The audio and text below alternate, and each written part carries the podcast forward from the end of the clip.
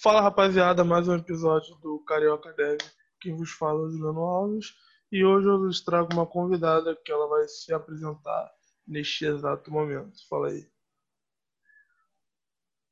Oi, pessoal, tudo bem? Eu sou a Juliana Onofrio, eu sou engenheira de software na Zup Innovation, uma empresa do grupo Itaú Unibanco. E aí, o que você veio falar no podcast, pessoal? Hoje eu vim justamente contar para vocês como foi a minha experiência, como está sendo, na verdade, a minha experiência do primeiro emprego na área de tecnologia, de como desenvolvedora back-end Java, é, justamente no meu emprego como júnior. Caraca, maneiro. É... Pode começar a falar, pode começar a falar que eu, que eu desenrolo no meio Que agora então, em mente gente, eu não tenho é pergunta. o seguinte, eu vejo tudo bem. Eu vejo que tem muitas perguntas né, em relação a isso. Eu recebo todos os dias, né, é, mensagens no LinkedIn em relação a isso, de como que realmente está sendo a minha experiência, né? Porque, primeiramente, eu queria contar aqui para vocês que durante muitos anos eu não fui dessa área, né? Justamente eu fiz a minha transição de carreira. Eu fui durante 10 anos, mais ou menos, da área jurídica.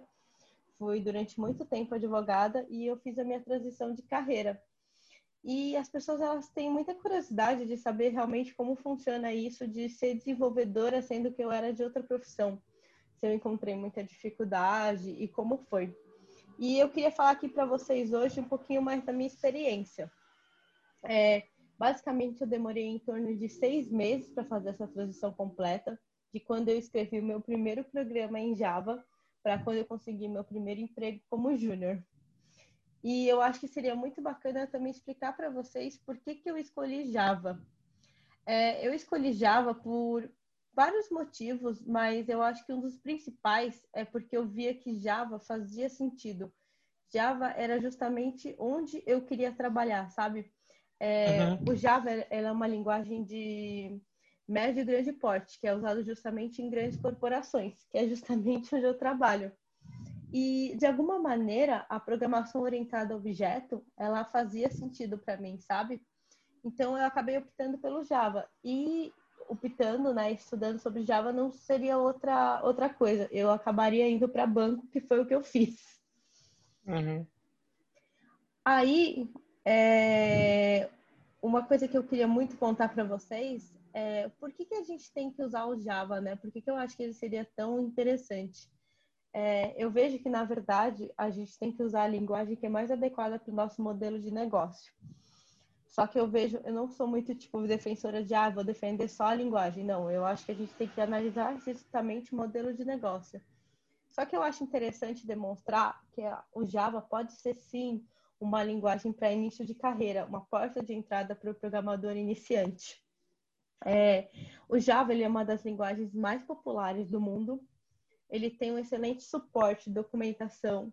O Java ele está por todo o lado e além disso tem uma coisa que as pessoas não percebem, mas tem grandes oportunidades de emprego.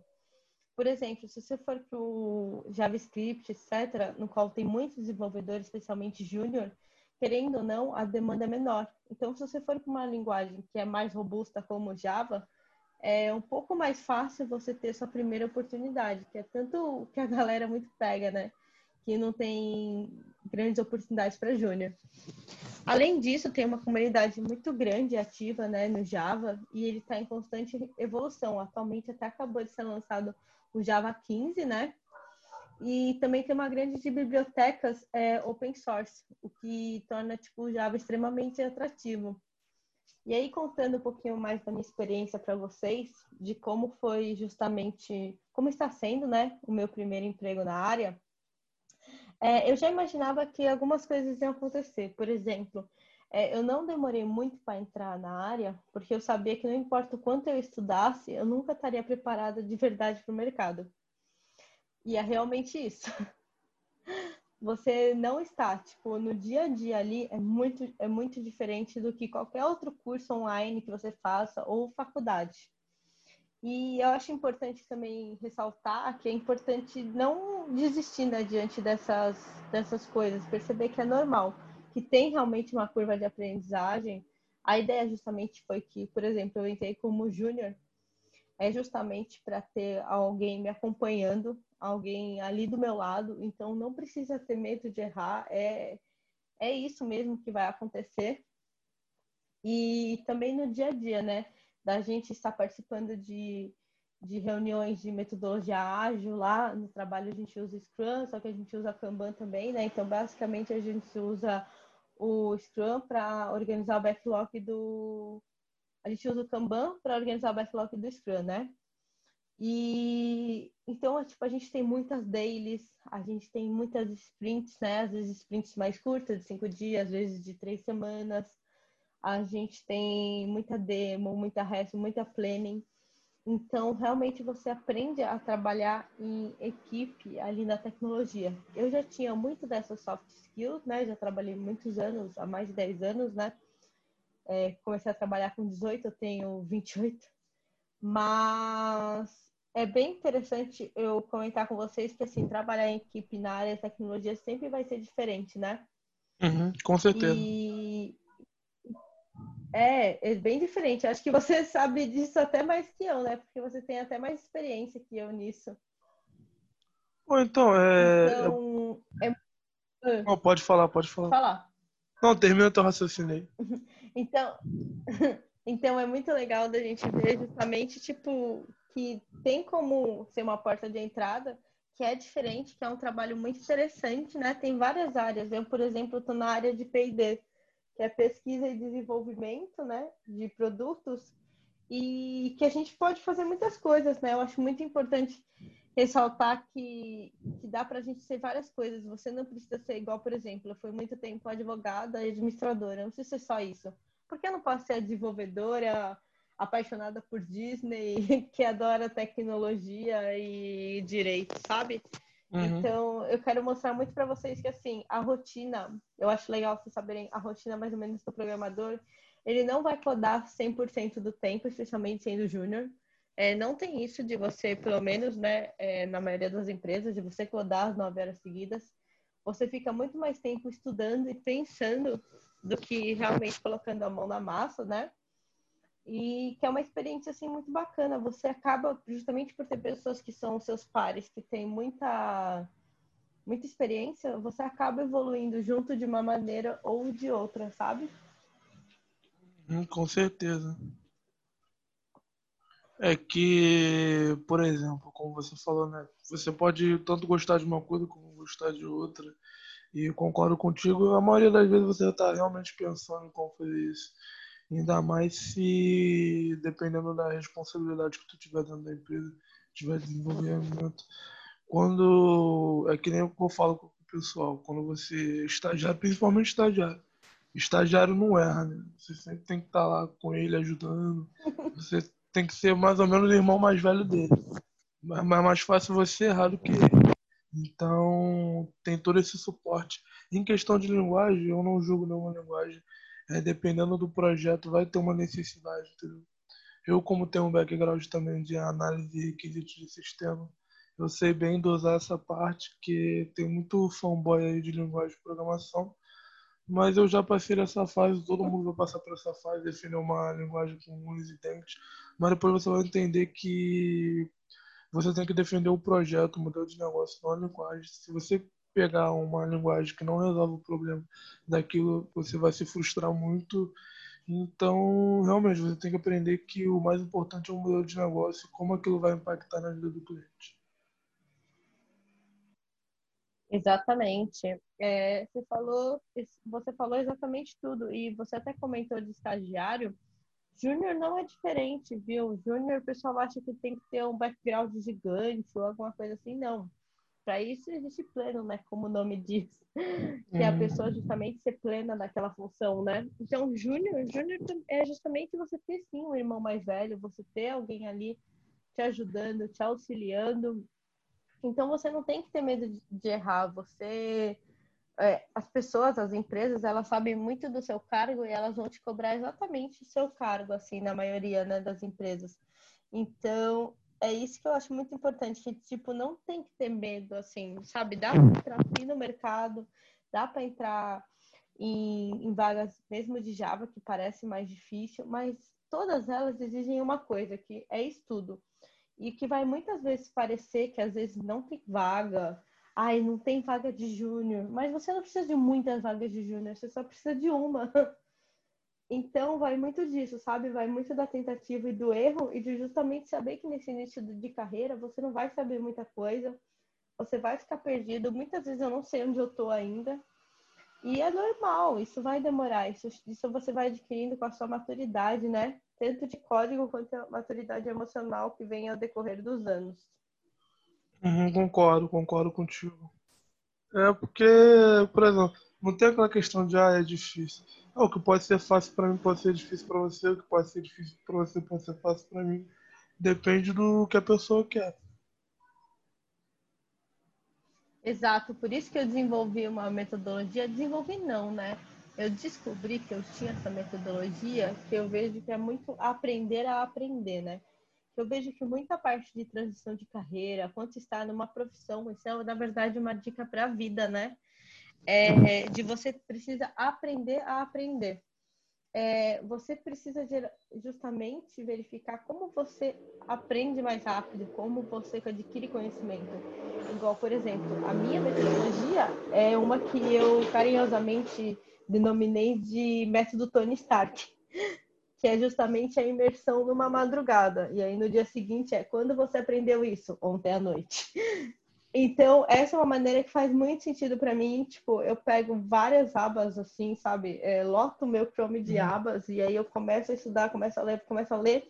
E aí, quando eu vou vendo uma madrugada, óbvio que eu não vou me tornar especialista naquilo, mas aquilo vai fazer literalmente aquele boom na sua mente do tipo, ah, é isso que significa. Mas, assim, esse é o método meu pessoal. Tem um monte de outros métodos. Eu acho que é muito importante a pessoa saber qual que é entra muito na parte de autoconhecimento, né? Se descobrir, uhum. ver o que faz sentido para ela, que isso qualquer linguagem que ela vá. Eu, pessoalmente, sou fãzinha de Java, né? Como percebeu. Mas qualquer linguagem é a mesma coisa. Você precisa aprender a aprender. Concordo, concordo contigo. Eu, eu atualmente não sou muito fãzão de nenhuma linguagem, não. Mas eu gosto muito de JavaScript. Gosto muito de JavaScript. Eu tô me amarrando em desenvolver as aplicações com TypeScript. Ah, é. Todo mundo fala muito bem. Eu tenho até interesse algum dia dar uma olhadinha nela. Eu trabalho muito com Java, né? Mas eu tenho muita vontade de estudar um Kotlin algum dia, né? Nada que nada mais é do que um Java para Android, né? Eu tenho muita vontade, tem outras tecnologias. Eu, eu tenho muita vontade, às vezes, de Angular também. Uhum. Que é, tem muito sentido também. Eu acho que casa muito bem com Java. E tem muitas coisas que eu queria aprender, assim, sabe? Já, já, já desenvolvi um pouco com Node, né? Com JavaScript, tudo. Eu acho que é muito legal. Eu só não sou tão, assim, de front-end. Mas na área, assim, de back-end, eu acho tem muita coisa que faz muito sentido. E eu acho que qualquer uma delas, porque, por exemplo, hoje eu trabalho com isso, mas se amanhã eu trabalho, sei lá, com Golang, com Kotlin ou com alguma outra coisa, eu tenho que justamente desenvolver essa metodologia, que eu acho que isso é importante para todo programador. É uma profissão que a gente vai ter que estudar a vida inteira e muito. Concordo, concordo. Você tem, sempre tem que ter aquela curiosidade, né? Que aí você não deixa a chama apagar. Sim. Exatamente. Tem que sempre deixar a chama acesa e. Eu também tenho maior curiosidade. Curiosidade não, eu tô aos poucos aprendendo Angular que é uma parada que eu vejo que dá muito certo em sistemas ah. muito grandes. Sim, exatamente. Por isso que Angular casa tão bem com Java. Porque eu acho que ela tem as particularidades da linguagem. Me corrija se eu estiver errado, mas, salvo engano, eu acho que ela é, tem uma pegada mais forte, fortemente tipada. Isso, não isso. Sei, eu acho não, sim. não, é isso aí mesmo. É porque ah, usa TypeScript. É isso mesmo, né? Mas hoje em dia também tem com React. Hum. Mas... Angular ainda está no topo para sistema muito grande. É, então, então para mim faz super sentido, porque é justamente onde eu gosto de trabalhar, né? Que são grandes corporações, são big, big techs, são justamente o tipo de negócio que eu gosto de resolver. Porque ela é muito, como é que eu vou te falar? É como se fosse, ela tem muito, como é que eu posso explicar? É a arquitetura dela é muito meio que complexazinha comparada às demais. Tipo, comparado a Vue, comparado ao React. Você realmente tem que seguir aquele modelo para desenvolver, sabe? Tem aquelas paradinhas, tudo que você ah, fizer vai estar tá sendo feito, quer dizer, vai estar tá sendo visto, por exemplo, ah, adicionou uma lib, tu quer usar um componente, você tem que ir lá, tem que registrar e tal, várias paradinhas. Dá, por exemplo, ah, eu, eu crio o Create React App agora e vou desenvolvendo do meu jeito, a arquitetura que eu acho que funciona. Entendeu? Ah, então faz super sentido com Java, porque Java é exatamente assim. Java você tem que desenvolver exatamente como é. E aí, por exemplo, exatamente, se você usa uma dependência, você vai ter que ir lá botar ali no Maven, no nosso tom. Então uhum. tem justamente isso, senão você já não consegue fazer o build, você já não consegue rodar. Então faz todo sentido, por isso então que casa tão bem. Então você sabe que agora você me deixou mais animada para aprender um de Angular. Agora que eu vi que é parecidinho com Java, fiquei até mais é, feliz. É, porque o que eu sinto falta hoje em dia, por exemplo, já não é. Porque, por exemplo, antigamente só o Angular usava o TypeScript, só o Angular e tal. React era JavaScript. Mas agora o React está com o TypeScript, está o normal. Só que ainda tem esse, esse problema de, sei lá, você pegar um projeto, tipo, pode ser o mais bravo, aí tu vai pegar outro projeto de React com TypeScript, só com a arquitetura totalmente diferente. Esquema de pasta, essas coisas, esquema de arquivo. Já o Angular não. O Angular já tem o esquema dele certinho que dependente do projeto que tu pegar, tu vai saber onde estão tá as coisas, sabe? Mas deixa eu te perguntar, você sabe por que, que foi transformado aí mais em TypeScript? TypeScript. O que? O React? É. É por causa. Porque, por exemplo, a diferença do, dos dois, JavaScript e TypeScript. É, o JavaScript é uma linguagem fraca, muito fraca, muito fraca, fracamente tipada, que, por exemplo, pode definir uma constante e ela pode ser o que ela quiser, sabe? Agora, ver essa necessidade, por exemplo, ter o chip, ter essas coisas, você saber realmente o que, que aquela função está fazendo, se ela é uma promise, se ela é uma voz, se ela não sei o quê. Se aquela string, quer dizer, se aquela constante é uma string, é um boolean, é um number, entendeu? Ver essa necessidade que quando o projeto ele fica muito grande, tem um monte de função, aí na classe tem vários métodos e tal, tal, tal. Aí, por exemplo, tu é novo na equipe para tu saber o projeto vai demorar mais ainda, porque tu não vai saber o que tá mandando, o que tá enviando.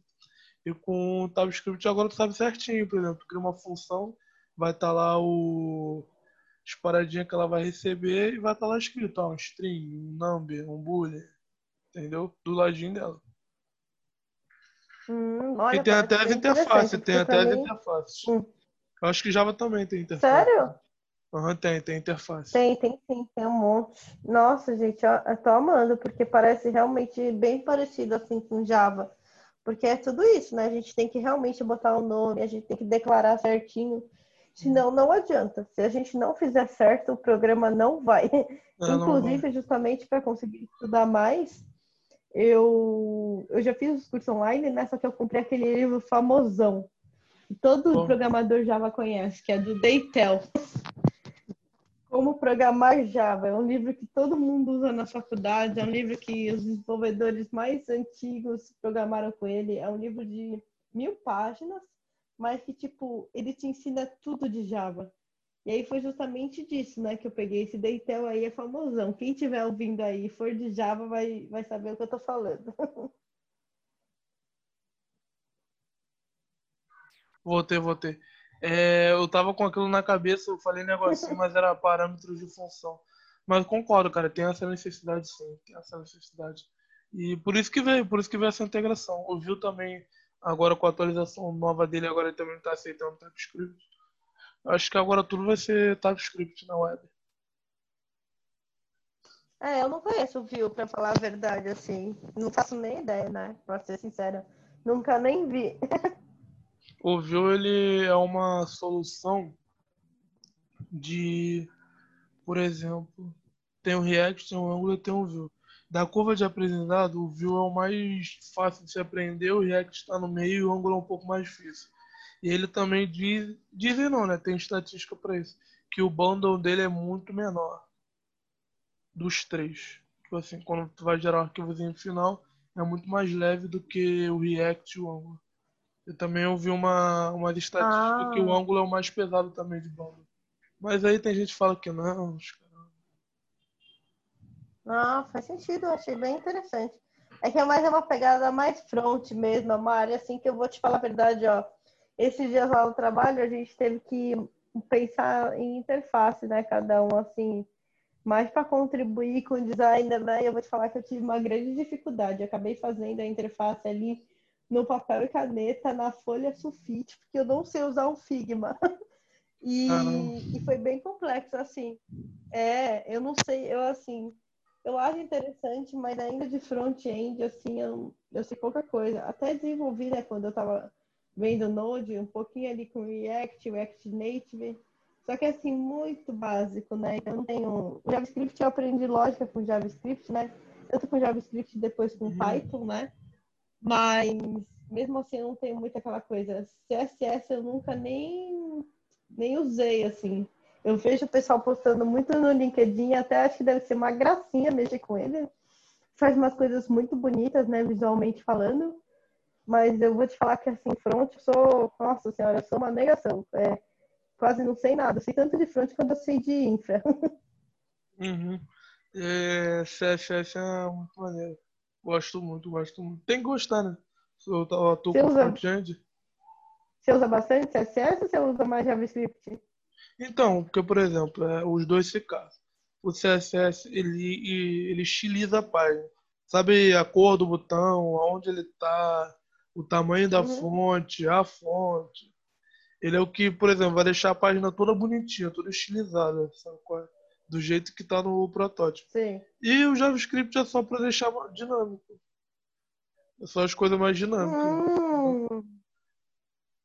Nossa, que interessante, gente. É, é, muito bonitinho. Eu vejo as coisas que o pessoal faz no LinkedIn. Fizeram até coisa do Harry Potter, umas coisas assim muito bonitas visualmente, né? E aí dá uma vontade, mas é que assim, né? Eu tenho tanta coisa de Java que nem rola. Cara, é muito maneiro, muito Você maneiro. chegou a ver esse, esses desafios que o pessoal tá fazendo LinkedIn, ali todo, de CSS? Todo mundo tá, eu vi, todo mundo tá fazendo um desafio todo dia, né? Eu acho que devia fazer, hein?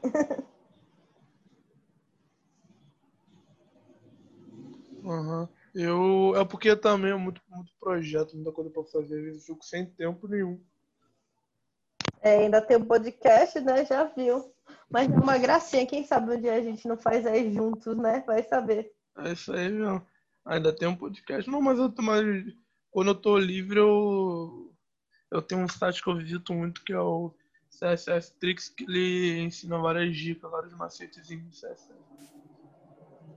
Ai, que legal, gente. Mas é que também se você já usa no seu dia a dia, né? Então já deve ser quando você for fazer o desafio, você já vai comer como se fosse arroz com feijão. Você vai ter muito. Às vezes é muito mais fácil para você. Isso que é importante, que até volta aí, até pelo que a gente estava falando de início, né? E qualquer coisa que a gente estudar, que a gente praticar, dá para fazer. Hum. Eu tenho certeza que você, quando você entrou na área, você não devia saber nada de CSS, de JavaScript, e hoje em dia tá, tá aí desbravando tudo, assim como eu em Java. Então, acho muito legal deixar isso claro para o pessoal, que assim, é, eu tô há pouco tempo na área, né? Você tá um pouquinho mais, mas mesmo assim não é como se a gente tivesse 20 anos né, de carreira. Então, é muito importante isso, que, tipo, tudo dá para aprender, né? Eu acho que é, é, muito disso, sabe? Igual você falou ali do site, das dicas de CSS. Tenho certeza que pelo menos uma vez por semana, uma vez por dia, você aprende alguma coisa nova. Concordo, concordo. É esse mesmo. Eu não sabia nada e tal. Eu lembro até hoje que eu comprei um curso e tal. Eu falei, caraca, deve ser muito difícil mexer com CSS, que, por exemplo, é, são vários, deve ser mais ou menos, isso eu falando por alto, deve ser mais ou menos 300 atributos de CSS, 400. Isso que eu sei, deve ser muito mais. Que você tem que decorar tudo e tal. Decorar entre aspas, né? Que vai ter uma hora que tu vai esquecer, mas tu vai lá e vê a documentação e tranquilo. Vai lá dar uma pesquisada e é de boa. Mas é realmente, no início assusta muito.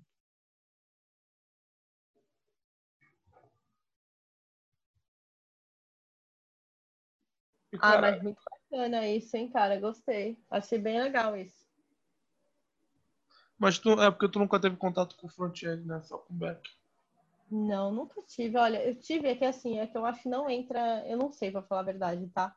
Mas quando eu era adolescente, uns 10 anos aí, eu vi muito HTML, que eu não, não lembro se HTML entra em front, para ser sincero. Porque Entra, HTML entra. não é. Entra? É porque, como não é uma linguagem de programação, eu fico confusa, né? Não, é porque é é o conjunto, né? Tipo assim, Ah, tá. é, é to- tudo um conjunto. HTML, CSS, JavaScript. O Ah, HTML é tá. é a estrutura da, da página, onde tu vai dizer que tem, tem as tags, por exemplo, tem a tag de título, tem a tag de um botão, tem a tag de um link, tem a tag de, por exemplo, de um input, sabe? Onde você Sei, então. estrutura. Quando eu tinha uns 10 anos, né, eu tinha uma informática bem forte ali no colégio. E aí a gente tinha essas coisas, a gente tinha HTML, a gente tinha Access, CorelDRAW, etc. E Uhum. naquela época eu lembro que eu dava uma brincadinha com isso. E até eu tinha um blog. Não sei se você vai lembrar daqueles blog ali que chamava Blogger. Sei, E- sei, sei. Você tá ligado, né? Então eu tinha um, Hum. e aí eu sei que eu queria transformar ele do jeitinho que eu quisesse. E aí eu arriscava bastante no HTML, sabia? Assim, vendo ali no site, eu pegava e pesquisava assim, ainda na internet de escada, né? Ah, como fazer meu título ficar vermelho? Então era, era, tipo, era a versão, tipo, a minha versão do Stack Overflow. E aí era bem legal, porque eu lembro, eu lembro que eu tinha isso aí, eu adorava, adorava fazer assim, sabe? Eu botava contador de visita, eu botava Uhum. cada coisinha no meu blog, tipo, era uma graça, sabe? E, e aí eu tinha- tive esse contato, né? Só que depois, ao decorrer da vida, eu acabei deixando mais pra lá. E hoje não é muito uma coisa que eu me vejo assim fazendo, né? Não sei porque quando eu tinha lá os 10 anos eu achava super legal, mas hoje em dia não me imagino tendo um blog, então não que dirá fazendo ele bonitinho, então. Mas eu já já vi um pouco em relação a isso, assim. Mas hoje em dia é Uhum. muito, tipo, não lembro muita coisa, sabe? Sei o que você tá falando, por exemplo, da tag de título, etc tal. Mas não sei muito mais do que isso, não. É, eu, não- eu não tive essa época não, por exemplo, essa época eu lembro do Tumblr. Muita gente editava o Tumblr bonitinho e tal. Mas eu, nessa época, eu acho que eu já tava conhecendo HTML ainda. Achando, Não, ó, caramba, HTML é difícil. Tumblr foi depois, mano. Eu ainda tô falando um pouco mais velha. Tipo, eu tenho 28, você tem quantos? Eu tô com 20. Ah, então, eu peguei uma, oito anos antes de você, entendeu? Então, assim, o meu Uhum. de 10 anos é quando você tinha dois anos. Então, era uma outra fase, era a fase bem antes do Tumblr. Nem tinha Tumblr nessa Mas época, tinha entendeu? blog nessa época? 2002? Tinha, tinha, tinha Blogger. Era esse Blogger aí, sei lá, deixa eu ver quando que começou. Mas era quando surgiu. E era bem legal, gente. Era, deixa eu ver aqui. Ah, 1999. Tô até pesquisando aqui, foi exatamente isso. Foi um serviço da Google. É, isso aí. Era, era, era semelhante ao WordPress, né? E é 1999. Foi exatamente essa fase que eu peguei. Do início dele. Uhum. Concordo, concordo. É mesmo, muito antigo essa parada, né? Mas eu não, Uhum. não curtia não na época. Cheguei a pegar um pouquinho de Tumblr e tal, porque eu também tinha parado de mudar as tags, aquela coisa. Uhum. Era bem legal, tipo, mas o, o Tumblr já foi outra geração, né, mano? Já foi uma outra coisa. Você chegou a pegar a internet de escada? Ah, deixa eu lembrar, 2008, Acho que 2007, não. peguei. Não, não, 2007 ainda é internet de escada. Deixa eu ver. Internet. Porque depois entrou, entrou a parada de modem, os caramba. Sim. Viu, viu, olha. ó. Esse- Ah. Em 2007, 50% dos usuários ainda usavam modem larga, enquanto o restante usava internet de escada. Ah, não, mas já tinha banda larga. É que logo Mas, que é- iniciou. mas era muito, tipo assim, muito escondido, né? Não é que nem hoje em dia. É, é, é verdade. Eu lembro que logo que, que veio aqui pro Brasil eu já comecei, mas demorou bastante para ser uma coisa que era muito cara. Demorou Ah. muito ter. Deixa eu ver aqui quando foi. É, Por exemplo, depois veio aquela parada de modem. Eles compravam um modem da operadora, botavam no Ah! negócio. sim, eu na verdade era um pendrive. Sim, exatamente. Era, era exatamente isso. É, foi muito bom, gente. É, quem tá ouvindo a gente é mais novo, o pessoal não vai entender nada, mas era muito legal. Era uma, foi uma época bem interessante. É, era diferente, né? Hoje em dia, a gente aqui mesmo, né? A gente conversando já abre uma outra aba e já pesquisa, já descobre um minuto. Não era assim, né? Não era Primeiro não, que você tinha que esperar. E ainda tinha limite, ainda tinha limite. Principalmente Exatamente. quando era um modemzinho do, do pendrive. Tipo, era Sim. 10 mega, não sei o quê. Sim, e você tinha. E outra, você tinha que esperar depois da meia-noite, porque era um pulso só. Senão você pagava por, por sei lá, tipo, o pulso computava por segundo, uma coisa assim, não lembro. Ou por minuto. E aí você pagava uma nota. Então você tinha que esperar das, da meia-noite às seis da manhã, que era um pulso só, ou de sábado e domingo. Então essa coisa aqui da gente estar tá numa sexta-feira, às nove horas da noite, nunca ia existir. Nunca. Então é isso que era muito diferente, né? Época do MSN e tal. Nostalgia. A internet, caraca, era muito, muito lento. Mas eu tenho maior saudade, assim, da, da internet de 2010, 2011. Tenho maior saudade.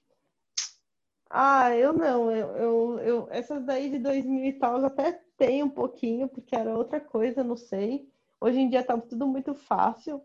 Mas é, eu acho que assim, era legal quando não era nada, ou agora que é tudo. Agora esse meio termo aí que você falou de dois mil e pouco, aí já é que tinha e não tinha, sabe? Aí era meio...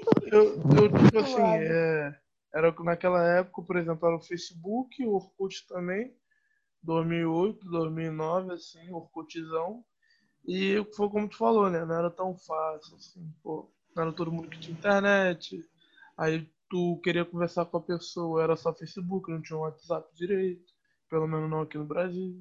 É, o WhatsApp então... eu lembro que começou bastante em 2013. Eu lembro que já existia um pouco, só que foi 2013 que na época falaram, meu, baixa isso daí. Aí eu tipo, ai, por quê?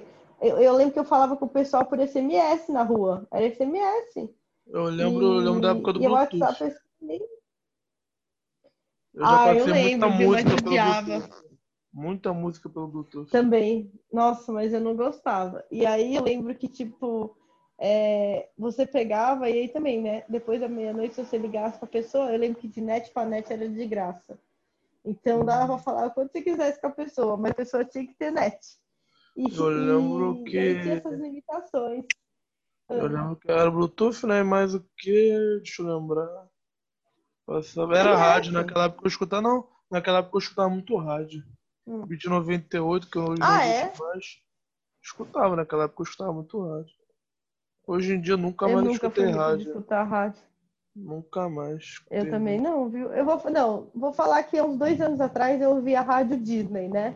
Porque você não sabe, eu fui mal enganada, né? Vi a propaganda ali na televisão, rádio Disney.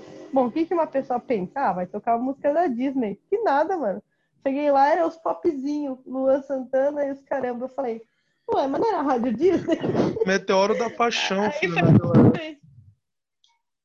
Nossa, sério? Aquela época era boa, era boa. Hoje em dia, velho, cheio de dinheiro para pagar as contas. Vida triste. Cal, é. vida triste não, muito feliz. Bem melhor do que antigamente. Uhum. Sim. Tô fazendo um dramazinho aqui de sexta-feira, aquelas coisinhas. Nossa, nem me fala. Caramba, e pra quem, quem quer ser programador, a vida é assim. Tu vai chegar sexta-feira, vai ficar exausto, sem energia nenhuma para sair. Sábado tu vai pensar, vai falar, ah, não, vou ter que sair, mas pô, tô com uma dorzinha nas costas, ficou o dia inteiro programando. Essa é Exatamente, é tipo assim, eu tô a semana inteira ali, né? Trabalho o dia inteiro, faculdade, aí fico até a uma da manhã na faculdade, mais ou menos, porque eu tô em semanas, é que eu tô em semanas de prova e trabalho, dura umas quatro semanas, né? E, uhum. e aí, quando vai uma da manhã, eu começo a pensar em fazer minhas coisas, então eu não tenho dormido muito, não, pra ser sincera. Eu durmo uma hora, duas horas por dia e tal, tem sido bem assim. E aí chega no sábado, o que que acontece? Eu morro eu hiberno. Eu hiberno até 5 da tarde. As pessoas até. É sério, mano. Se você mandar mensagem amanhã, juro por Deus, você me manda só de teste. Manda mensagem 9 da manhã. Você vai ver, eu vou te responder 6, 7 horas da noite. É tipo, acordei agora. É toda assim vez. Aí domingo que você pensa em fazer alguma coisa, aí já é domingo e você fala, ah. Segunda-feira tem que trabalhar. Exato. Cara, parece até brincadeira, né? Pandemia rolando solta, todo mundo desempregado e a gente falando de groselhas. Exatamente. Não, mas no, no fim é maneiraço, maneiraço. Depende da pessoa. Às vezes eu, eu saio na força do ódio mesmo, mesmo que eu esteja cansado. Força do ódio. Eu amei, eu vivo na força do ódio. Acorde de manhã na força do ódio. Brincadeira. Caraca, aí. Mas é... qual a dica aí que tu daria pra pessoa que tá, quer entrar no mercado de Java, caramba, aquela historinha toda? Estudar, estudar, estudar, estudar, estudar, estudar demais e deixar as pessoas saberem o que você está fazendo, sabe? Uhum. É, não tem como alguém te indicar ou te passar por uma, uma vaga, alguma coisa, se as pessoas não souberem que você é aquilo. Então divulga mesmo, sabe? Usa tudo ao seu favor. Usa o LinkedIn, aumente suas chances, sabe? O network é uma coisa que é muito importante, sabe? É através do network que a gente está aqui hoje.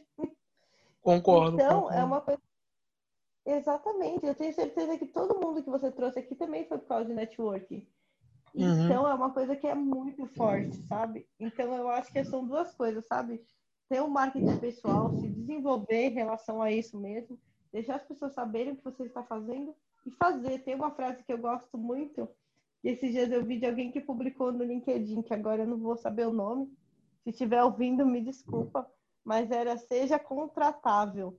É, as empresas elas precisam dar oportunidade para quem é júnior, só que o júnior precisa ser contratável, ele precisa demonstrar interesse. Como é que ele faz isso? Estudando, sabe? Uhum. Então é muito. Então essas são as minhas dicas assim para finalizar mesmo é, as dicas de ouro.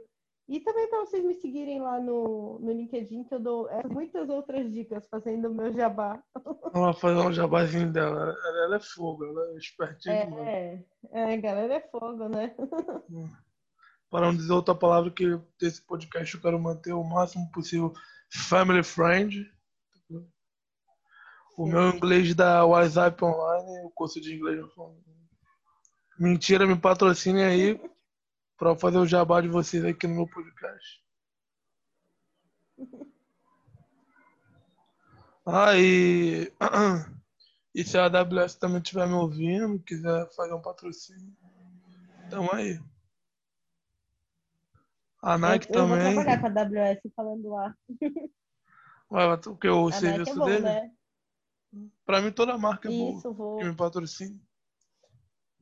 Exatamente. Eu tô no fã do iFood. Se alguém quiser me mandar uma janta lá em casa, Pô, eu, Eu já, tô eu já sou quase um sócio do iFood, tanto que eu peço no iFood, então. Meu Deus. sério? Pô, eu devo pedir, cara. um- mais ou menos uns. Umas 40 vezes por mês, assim. Sem zoeirinha nenhuma. Gente, mas nem tem 40 dias no mês. Então, é, almoço e janta? é isso aí. Meu Eu Deus do céu, o que, que você pega? Mac todo dia? O que, que é? Não, não, é porque, por exemplo, diferente do Uber Eats, é, o iFood tem várias paradas registradas, não é só. Na verdade, não é só não. Eu nunca vi restaurante famoso registrado no iFood, só restaurante normal, sabe qual é? De rua, essas coisas. E tem Uhum. muito pensão. Aí eu, aí eu peço direto. Como assim, pensão? Tipo Marmitex? É, pô, é, pô, são, tipo assim, tem tanto uma pizzaria famosona registrada como uma pensão de esquina, tá ligado? Ah, tá. Agora entendi. Nossa, que legal. E aí você pega ali os Marmitex, já era. É, já era, tá, pelo iFood. É porque o Uber Eats é, só- é só empresa grande, como o McDonald's, Bob's, essas coisas. Ah, Já sabe o iFood-? Já o iFood é geralzão, entendeu? Desde o, ah, o Hum. restaurante de esquina que vende açaí, sabe? Todo mundo tá lá no iFood. Aí eu peço Nossa, direto. que top. Então, iFood, se tiver ouvindo a gente, manda uma janta lá pra casa.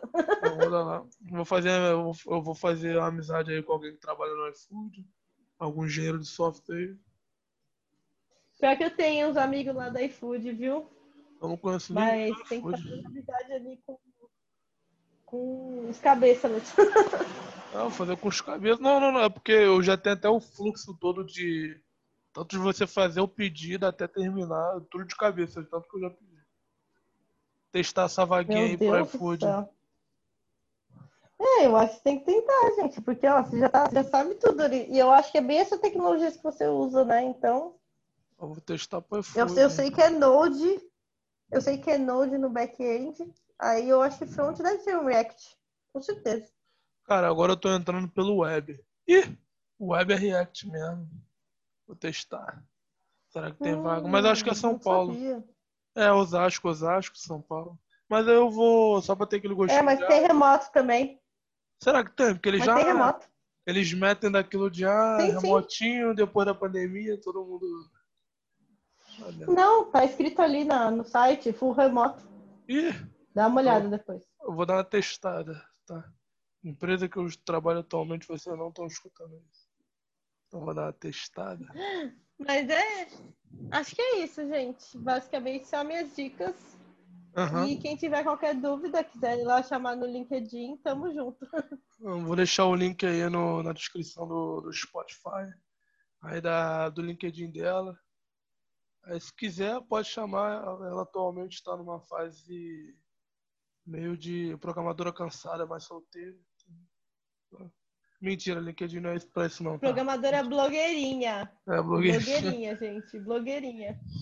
É, blogueirinha. Chama lá. Vamos atingir aí os 15 mil inscritos.